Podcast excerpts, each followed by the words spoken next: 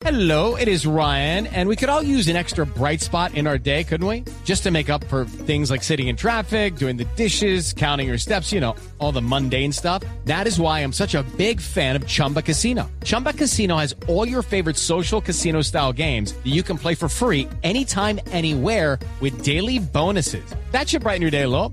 Actually, a lot. So sign up now at chumbacasino.com. That's chumbacasino.com. No purchase necessary. BGW. Void were prohibited by law. See terms and conditions. 18 plus. Bueno, y yo sigo con el tema y estoy conectada con usted, Juan bueno. Carlos, porque hoy nuestro Trotamundos es uno de los expertos colombianos, de los científicos colombianos con mayor reconocimiento a nivel mundial por este hallazgo. Qué bueno. Uno de los hallazgos paleontológicos más importantes del mundo se generó aquí en Colombia y lo generó Carlos Jaramillo con su equipo colombiano. Y el nombre de esta especie es así, la Titanoboa cerrejonensis colosal. Esto más o menos se traduce como tremenda boa gigante boa. que se encontró en este país. culebrón. Tremenda boa. Un Ah, culebrón. Un culebrón, exactamente. No bancario, ¿no? No. Sí. Y es la boa más grande, la culebra más grande del mundo, de la historia del planeta, de que vivía aquí hace 60 millones de años y era del tamaño de un transmilenio. Tenía 15 metros Uy. y pesaba 100 kilos. Pues hoy está con nosotros Carlos Jaramillo, este investigador del prestigioso Instituto Smithsonian en Panamá. Carlos, muchísimas gracias por estar con nosotros en Blue Jeans. Eh, buenos días, muchas gracias por la invitación. Bueno, Carlos, primero hay que hablar de lo que todo el mundo le pregunta y es cómo fue ese hallazgo tan interesante y tan reconocido a nivel mundial, una boa gigante que vivía hace 60 millones de años en lo que hoy es un desierto y antes era una selva tropical. Pues por muchos años nosotros hemos estado investigando el registro fósil de las minas del Cerrejón y la titanoboa resultó ser el, la especie más abundante que había allá. O sea, no es que hubiéramos encontrado un solo, una sola culebra, era una especie entera con muchos individuos y en promedio la culebra tenía unos 14, 15 metros, pero hemos encontrado al, al menos unos 100, 120 individuos diferentes en, en este- en la mina del Cerrejón. Bueno, ustedes encontraron, pero lo que encontraron fue una vértebra, se la llevaron, la guardaron, pensaron que era de otra especie y ¿qué pasó ahí? No, re- realmente encontramos cientos y cientos de vértebras. ¿Sí? Pero la, el, el primer, eh, la primer vértebra que encontramos no sabíamos bien qué era porque cuando usted lo compara con una culebra moderna que tiene unos dos o tres metros, el- la vértebra es súper pequeña, mientras que esta fósil era inmensamente grande. En el Museo Paleontológico de Villa de Leyva, de la Universidad Nacional, hay una réplica de esta serpiente, ¿verdad? Réplica. Ya nosotros yo dejé una, dejamos un molde en el Centro de Investigaciones Paleontológicas, que eso es un, un centro de exhibiciones paleontológicas que también queda a la salida de Villa de Leyva. Exactamente. Fósiles Ah, ese, fue el molde que se expuso la Titanoboa con el Instituto Humboldt y ya la dejaron ahí. No, nosotros hicimos un modelo a escala real Sí. que hicimos con el Instituto Humboldt y este modelo está en Albania, al lado del- de la mina del Cerrejón, donde el, el Cerrejón está construyendo un centro interactivo para que la gente pueda ir a ver los todos los fósiles del Cerrejón, que no es solo la culebra, pero hay unos, unos, unos cocodrilos gigantescos, unas tortugas de casi tres metros de largo, un, peces pulmonados de dos metros, era un, un bosque tropical muy, muy productivo que vivió hace 60 millones de años. Entonces, el, la mina está haciendo este centro interactivo que espero que muy pronto lo puedan inaugurar. Y allá está este modelo a escala real de la Titanoboa.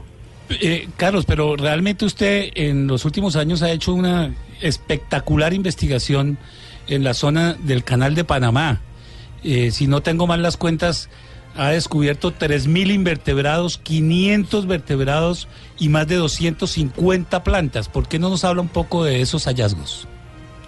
Para nosotros fue una oportunidad eh, única porque cuando Panamá decidió expandir el canal, lo que básicamente hicieron fue un corte en la montaña que iba desde el Caribe hasta el Pacífico. Y para un geólogo o un paleontólogo era una oportunidad que no se podía perder. Y el canal de Panamá también entendió que esta gran inversión en ingeniería de abrir el canal también era una oportunidad para hacer ciencia y conocer más sobre la historia geológica del levantamiento del Istmo.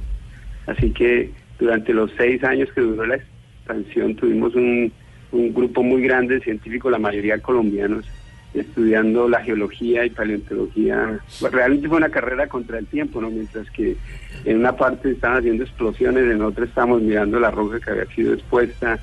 ah, y así duramos estos seis años y encontramos una gran cantidad de fósiles de eh, camellos, caballos, eh, también tortugas gigantescas. Camellos y caballos. Hasta un mico que, que vino de África.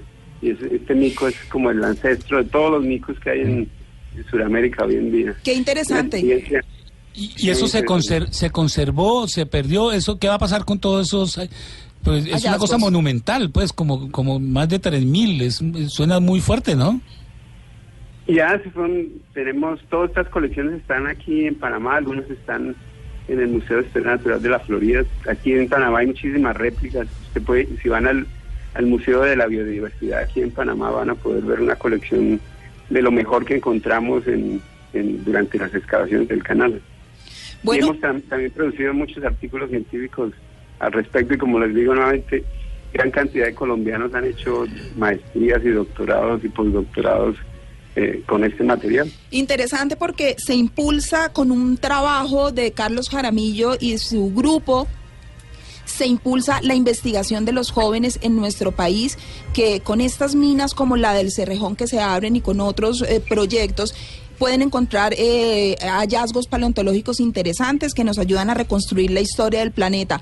Pues Carlos, como lo decimos siempre en Trotamundos, nos sentimos orgullosos de su trabajo, de lo que está haciendo, el reconocimiento eh, y por supuesto de la ciencia que ustedes hacen y cómo permiten que otros colombianos hagan ciencia igual que ustedes. Muchísimas gracias por haber estado en- con nosotros en nuestro programa. Gracias por la invitación solo quería decirle, decirle por último que estamos ya terminando un libro sobre la paleontología de Colombia que va a estar está eh, diseñado para estudiantes de bachillerato y gente del común que no tiene ningún conocimiento en paleontología. Lo estamos haciendo con el Instituto Von Humboldt y de- la editorial Punto Aparte y espero que lo estemos enviando a la imprenta a final de este año y la idea es repartir un libro a cada colegio público de bachillerato por todo Colombia. Interesante. Interesante. Ahí estaremos pendientes de ese lanzamiento. Muchísimas gracias. Es Carlos Jaramillo, investigador del prestigioso Instituto Smithsonian en Panamá, colombiano. ¿Y qué tal ese aporte aquí de María Lourdes, María Clara?